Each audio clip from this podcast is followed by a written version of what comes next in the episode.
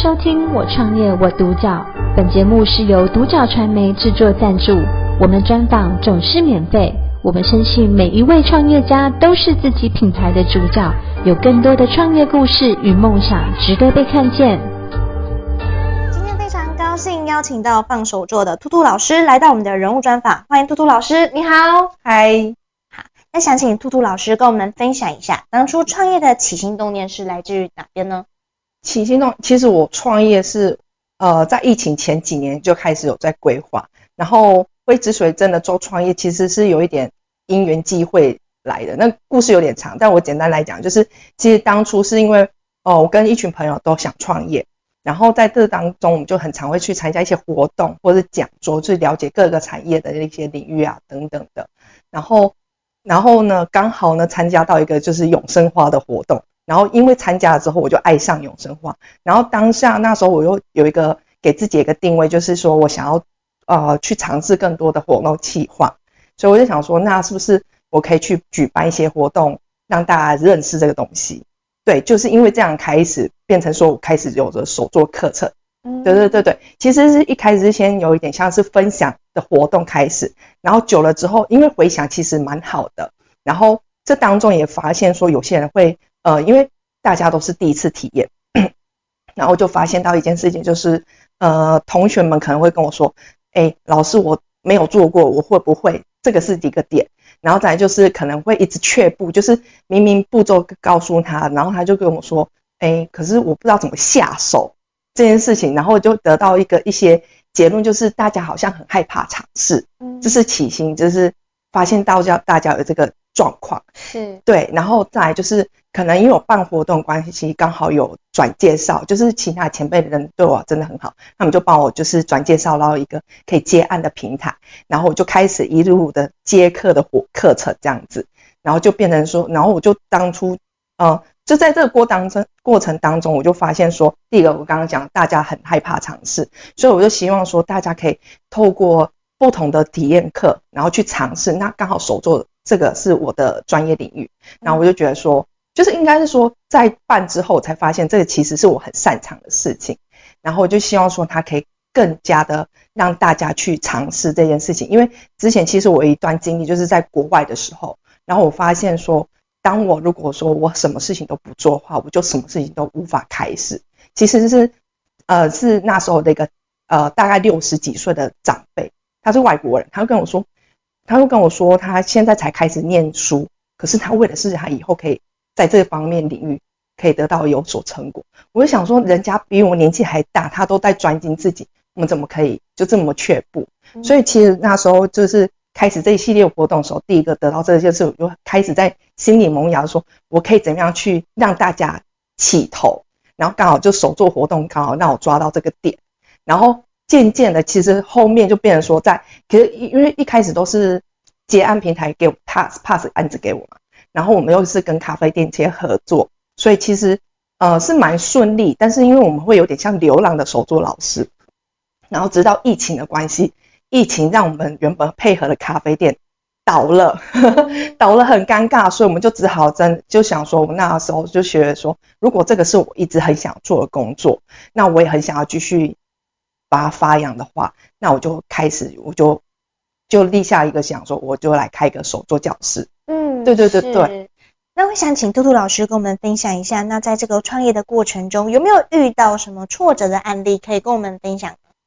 刚好提到嘛，就是我们那时候是跟一群想创业的朋友一起接触去参加很多的活动，然后听各行各业，然后我觉得呢，我那时候听到的就是很多有。比因稳定的企业团队啊，就是他们其实是不是一个企业家而已，他们可能是有一个现在人资讯太多，一个人做不了太多的事情，所以我就觉得说我很希望，就是很羡慕他们，就是有团队的经营。那我也很觉得说这个是一个人走得快，但是一群人才走得远，这件事情非常重要。所以我就觉得说，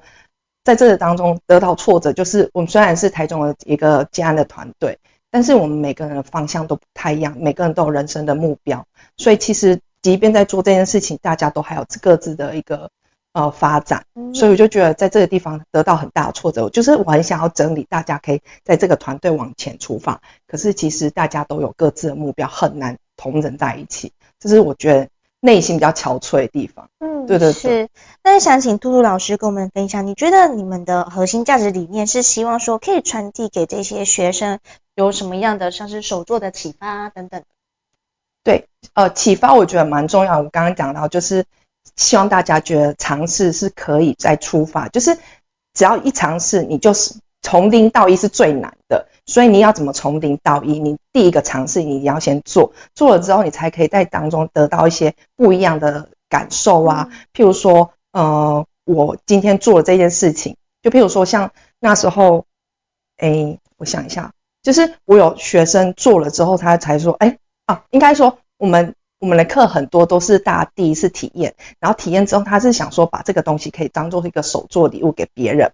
然后这当中呢，他就想说，哎，我第一次做，我不知道做的好不好，然后我就跟他说，第一个我都会问他说，那你这礼物是你是带怎么样的心情去做的？所以其实你在投入的时候，你就会非常投入，嗯，然后在投入之后呢，你做的时候，你就会发现说，嗯。呃，应该说，就是你会发现说你，你你很沉浸在其中嘛，对不对？然后沉浸在其中之后，你就会发现你要怎么样去把它完成，然后这时候你的情绪就会得到一种升华，就不一样。然后做完之后，通常学生给我回馈说：“老师，我这不想送人了。”我觉得这很有趣，就是我，因为我。自己本身专一开始，我刚刚说我是从永生花开始做手作课的，所以我花艺的部分课比较多，所以就是花对花对很多人来说，它都是一个美的东西，对，然后然后当这个东西通常都也是送送礼，然后这个结果同学跟我说，老师这个我不想送人，我想要自己留着，对，因为真的有一次是算是小团体课，然后那一次很有趣哦，是一个男生。那次十几个人的团小团体课，然后只有一个弟弟来参加，然后姐姐们就很热络问他说：“哎，弟弟你是要干嘛？”他说：“哦，讲到最后才知道说他是代替他哥哥来做这个花盆，然后哥哥那个花盆是要送给他女朋友，然后姐姐们就更更加的雀跃说：那你要不能随便做啊，因为他其实是跟真的是来玩的，就是随便做做这样子，然后姐姐们反而比他热心，说你不能随便做啊，你要。”这是你哥要送人的，你你劝，然后他们就说你哥哥会再送人吗？他说对啊，为什么不送？这也是我认真做的，其实是大，其实在这个当中，我也觉得虽然他是有一点自己的呃意主主观意见下去想法去做完成那样作品，但其实他的想法也是希望说对方还是可以收到这个礼物。其实我就觉得这个还蛮好玩的。然后因为他就说，然后他姐姐们就问他说，那你还要让你哥哥送给他女朋友？然后说可能自己留着的吧。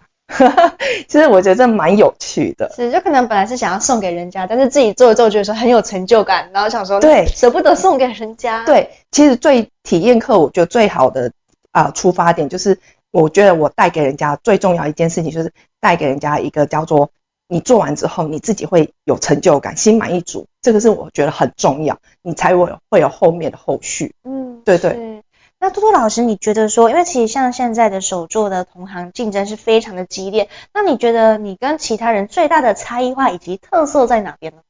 呃，我觉得是我刚刚有提到我的手作课是从永生花开始，是，但是我很喜欢研究不同的美彩，然后再加上其实我从小就是很喜欢美术，我是喜欢画画的人，当然因为我那时候就会，呃，我就会想说，如果要画画的话。因为我要靠手来，可以怎样去做画画，所以我今天就是带了这个今天的作品，就是比较呈现立体凸形的那种画作，它可以帮当做一些装饰画。因为画画可能对人家来说它没有什么呃叫做实用价值，但是要摆着就好看。嗯，然后再来就是我的画有些，因为我的媒材里面会用到有些是，假设你今天的诉求是你希望房间香香的，那我们就是像这个的话就是石膏做的，嗯，那你就可以把你的画变成是一幅香香的画。送给别人，或是放在自己的房间，对对对，嗯、然后或是像说我会结合就是永生花艺，让它变成一幅不一样的画，嗯、对，其实它这都是都是凸面的，对对对，主要就是以凸面三 D 为主嘛，对，然后我我会研究不同的媒材，所以像这个是石膏嘛，这边会有一些棉线或什么的，甚至会有一些不同媒材，只是今天没有带来，对，然后这个的话就单纯也就是用那个去用刮刀去执行的一个画作。嗯然后再来就是我刚刚说永生花，就是呃应该说礼物东西这种，因为现在大家现在钱太难赚了，大家会觉得说做手做的，有时候有些人会觉得说手做没什么，或甚至他觉得送礼要送一些很有实用价值。那我要怎么样把它结合在一起？我就带来今天就是是结合花艺的那个喇叭。嗯哼哼，对，刚好是这几年非常流行，就是啊、呃、花艺结合在喇叭里面，那你送人出去就觉得，哎，它好看，它真的很好看，而且又特别，对，然后又是个实用的东西，这样子。是，那我想请就是兔兔老师跟我们分享一下，你们现在目前所提供的这些手作的课程，呃，可以跟我们分享更细节的部分吗？细节部分就是可能说，诶，除了有手作，那可能有分为其他很多，诶，是怎么样的手作？有像是这样三 D 立体的，还有什么其他系列的课程呢？呃，目前的话，画画，呃，应该说以大项目来说，画画是就是以呃三 D 立体的那个呃课程，但是可能就是每一个每一个课程去切分说，譬如说它是用石膏，嗯，或是不同媒材，或是假设你今天说。其实有时候是要看我的作品刚好用到哪些材料，哦、对对对。但我会尽量就是呃以以可以大家简单来说，第一个我我要求就是大家好上手，秒变艺术家的概念。嗯哼，对对对对，我对我自己的诉求就是这样子，我要让第一次来的人，他就觉得说他今天带这种东西，他是心满意足，而且我就是我送人，我也不会觉得拍谁。对对对对，是，是那种感觉。然后再来就是呃画画嘛，然后再来就是花艺的课，嗯，对。啊，花艺的话，有些花，因为花艺很多是可能我是偏向干燥花为主。那如果说花艺的话，可能看有没有把它去像结合喇叭这种实用价值，不然就是可能一些比较粗浅的体验课。嗯，对。再来就是我还有一些像多肉课啊，或是蜡烛课，是一些互相应用的那些其他手作课。因为植栽其实现在这几年来大家都还蛮喜欢。啊，植啊多肉纯粹是因为我自己有种多肉。然后可以让教大家做水泥盆等等的，嗯，对对对，是。那想请兔兔老师跟我们分享，那之前有没有像是顾客的肯定例子，那也是支持您前进的动力呢？好，呃，顾客例子其实，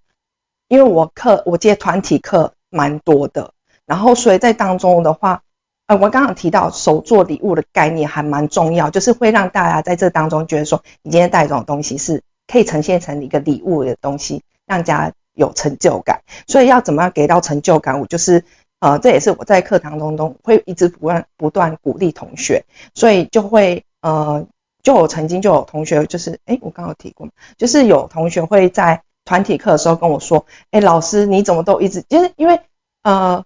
花，哦，那次是我们上花艺课，然后花艺课之后，同学就我就跟他们说，诶，你们的花都很棒，然后因为他可能。做很小的事情，他就在问，然后我就说没关系，我来帮你。然后他就说老师，你会不会觉得我很啰嗦？我说不会啊，你因为你是第一次做，我是做很多次不一样。然后他就说老师你怎么那么善良，就是都一直不断鼓励他们这样子。但其实我觉得这是因为我毕竟是老师，他们是第一次做，所以我在课堂中给给满满的就是成就感跟鼓励。那也可以促成他们第一次的成就。那所以那一堂课十几个人下来，他们就说：“老师，你可以都去当辅导师了。”这样子，嗯、对。然后再来就是说，呃，我刚刚有提到手作礼物，曾经有一对，就是有一个让我印象深刻是男学员，他是来上花艺课，然后他是自己自己一个人来参加。其实男生来上华裔课已经很少见，再加上他是一个人，然后他有一个特别的身份，他是单亲爸爸。他来上那课是他为了要做。礼物送给他女儿，嗯哼，然后那一次我就说，哎、欸，其实你女儿可能，因为我就以为说他女儿还很小，或是已经离开，所以不在身边。他说没有，他女儿是很黏他的。我说那你怎么会放着他在家里呢？结果上着上着，我就是跟他说，我觉得提呃课程是可以互相的，而且你带他来，他一定更开心。结果他下次就带他女儿来，啊，对，所以我其实是很开心，就是会有这样的收获，就是我可以给人家一种就是成就，让人家。还有继续下去，嗯，是。那想请兔兔老师跟我们分享，那对于整体公司的短中长期规划是什么呢？哦，短期的规划，目前的话，我们有呃，因为我们是手作教室，有空间上面会呃比较属于预约制度为主，嗯，所以我们会有想说，后续可不可以延伸发展成就是随到随晚，就是我们呃常备课程的材料都在那边，那我们就是可以请一些比较呃就是。工读生也好，或是说可能想要累积经验的老师，然后常住在我们店里，然后他有学生来的话，他就可以辅导他们去自己玩，啊、呃，自己自己去完成一些作品。对，那当然是我们有预约课的话，老师会给更多的一个那个专业内容这样子。这是短期计划啊，长期的计划可能就是像我刚刚讲，我们从零到一已经开始了。那其实手作课是可以做更深层的那个疗愈。对，那疗愈的话，我就想说，可以怎样子让大家可以在更深层去，在这做创作的过程当中，察觉自己情绪，然后在这当中可以去呃去发现自己有什么样的状态。就是像上次我带一个那个流体画课，然后那个我就在跟大家解释那个颜色的过程的变化的时候，我就曾经我就刚好讲到一句话说，假设你现在去观察你的颜色是有点浑浊，那表示你刚在调整颜料的时候，你可能太做急躁。那它就会混在一起，因为我们那个课是比较混颜料为主。如果说你很急躁，那你就会发现说你刚刚的情绪是不是非常的混乱？对。然后我就在巡场的时候，就刚好那个学生就跟我说：“老师，我真的觉得你讲的没错，诶，我刚刚应该是太着急，我就是太想把它弄完这样子。”然后我说：“那你现在就知道了，就是其实学生会给我，呃，他们真的是感受到他们自己的状态的那个一个回馈这样子。嗯，我觉得这是蛮重要，因为其实。”动手做，你之后才会发现说，你可以在这当中获得到什么。如果你没有做的话，你这过程当中你要享受当下，对，活在当下，享受过程，然后得到那个察觉。嗯，对，其实其实是我很喜欢，为什么我要去提倡手作课的原因。是，那如果假如说今天是一个年轻人，那他想投入这个领域，又或者是说他想要创业的话，那兔兔老师有什么建议想给他们呢？如果说你今天想要创业的话，第一个我会。可能因为像我对手作非常执着跟热情，所以我会建议，就是假设你今天想要创业的一个项目，你要先去了解它，嗯，对，非常深刻的了解它之后，你再决你再去分配你的时间，去看能不能真的去呃做一些功课，然后去投入一些你可以做的项目，呃，做的一些东西，譬如说像我做手作，我就可能去呃做课程这样子。对，然后因为现在其实太多都是斜杠，所以我不建，我也不建议说钱难赚啊。其实，在台湾来说，我不会建议全新的都投入。嗯，但是如果说你已经准，你已经规划好一个，呃，就是你有去认真去写好你的规划项目跟策划的话，嗯，那你再来投入，我觉得是可以的。除非你经济很允许，让你，因为我有一些配合的老师，他是裸辞，就完全辞掉他工作，然后全心全意在他的手作活手作课程。我觉得，如果假设你今天经济允许的话，是可以这么做的。但是，如大多数通常是有点困难，所以我不建议这么做。嗯，嗯，是应该说，其实现在基本上就可能大环境的问题啦。那可能是说，如果你今天非常呃头号，不管是艺术等等的类型，那你可能就是会需要说，哎，今天如果你有一个主，是不是可以要用一个主业来支撑自己的兴趣？其实它比较像是说，可以透过斜杠的方式，那也可以更加确信说，哎，自己是不是哦、呃、非常喜好这个领域？那如果说确定了，真的喜欢了，你再把这个重心慢慢的往这个方向移动。对，这非常重要。对，这真的非常重要。嗯、对，因为很多东西本来就不是说，哎，你自己因为自己喜欢，那就大量精力投入，然后不计任何的啊、呃、成本的一些问题啊，我觉得这可能会造成后续的有一些顾虑等等的。对，嗯、那其实像呃兔兔老师很棒，其实他在一路走来，其实都是哎因为自己的这个呃兴趣，然后可以说哎，因为说真的。因为其实他就是很多学生都非常喜欢兔兔老师，觉得兔兔老师非常的温暖。那其实，在带互动的过程，那也可以就是让呃像是一些学生呢觉得说，哎，很感动这样子。所以就可能一路下来，其实嗯、呃、回头客也是真的是非常多的这样子。对啊，其实我觉得还有一个一个很重要点，就是初初创的时候很容易内耗。嗯，因为我自己也会是，就是刚刚讲到想要创立团队这件事情，目前我是还没有，因为我想要先稳固我自己的项目。就回过头来，我就一直在帮助别人，之后我发现我忘记自己了。嗯，对，所以我现在反而就是今年这几两年中心，我会回过头来把自己顾好。嗯，对，就所以我才会想说，如果你今天真的想要初创的话，把自己顾好真的很重要。嗯，不然的话，你就算再喜欢，你也可以当做兴趣发展啊。因为像我妹妹，她是个编织的，很会编织的，她勾毛线勾好几年。我有曾经鼓励说她出来当老师，她但她一句话就让我。就是彻底就是打死，呃，就是没有打这个打算，就是他跟我说，可是他觉得这个赚没有办法当饭吃，嗯。嗯，因为他觉得这个太困难了，是。对，而且他说他怕如果当了老师之后，这个就不是他兴趣了，嗯是，所以其实说真的，其实你保持那个初心，你要知道说你为了什么而做，那你就会有了方向，有了架构，然后往那个呃方向去前进，就想必在未来也可以走得比较长远这样子，对。好，那我们今天的部分就非常高兴邀请到放手座的兔兔老师来到我们的人物专访。那我们就谢谢兔兔老师。我创业我独角，本节目是由独角传媒制作赞助，我们专访总是免费。你也有品牌创业故事与梦想吗？订阅追踪并联系我们，让你的创业故事与梦想也可以被看见。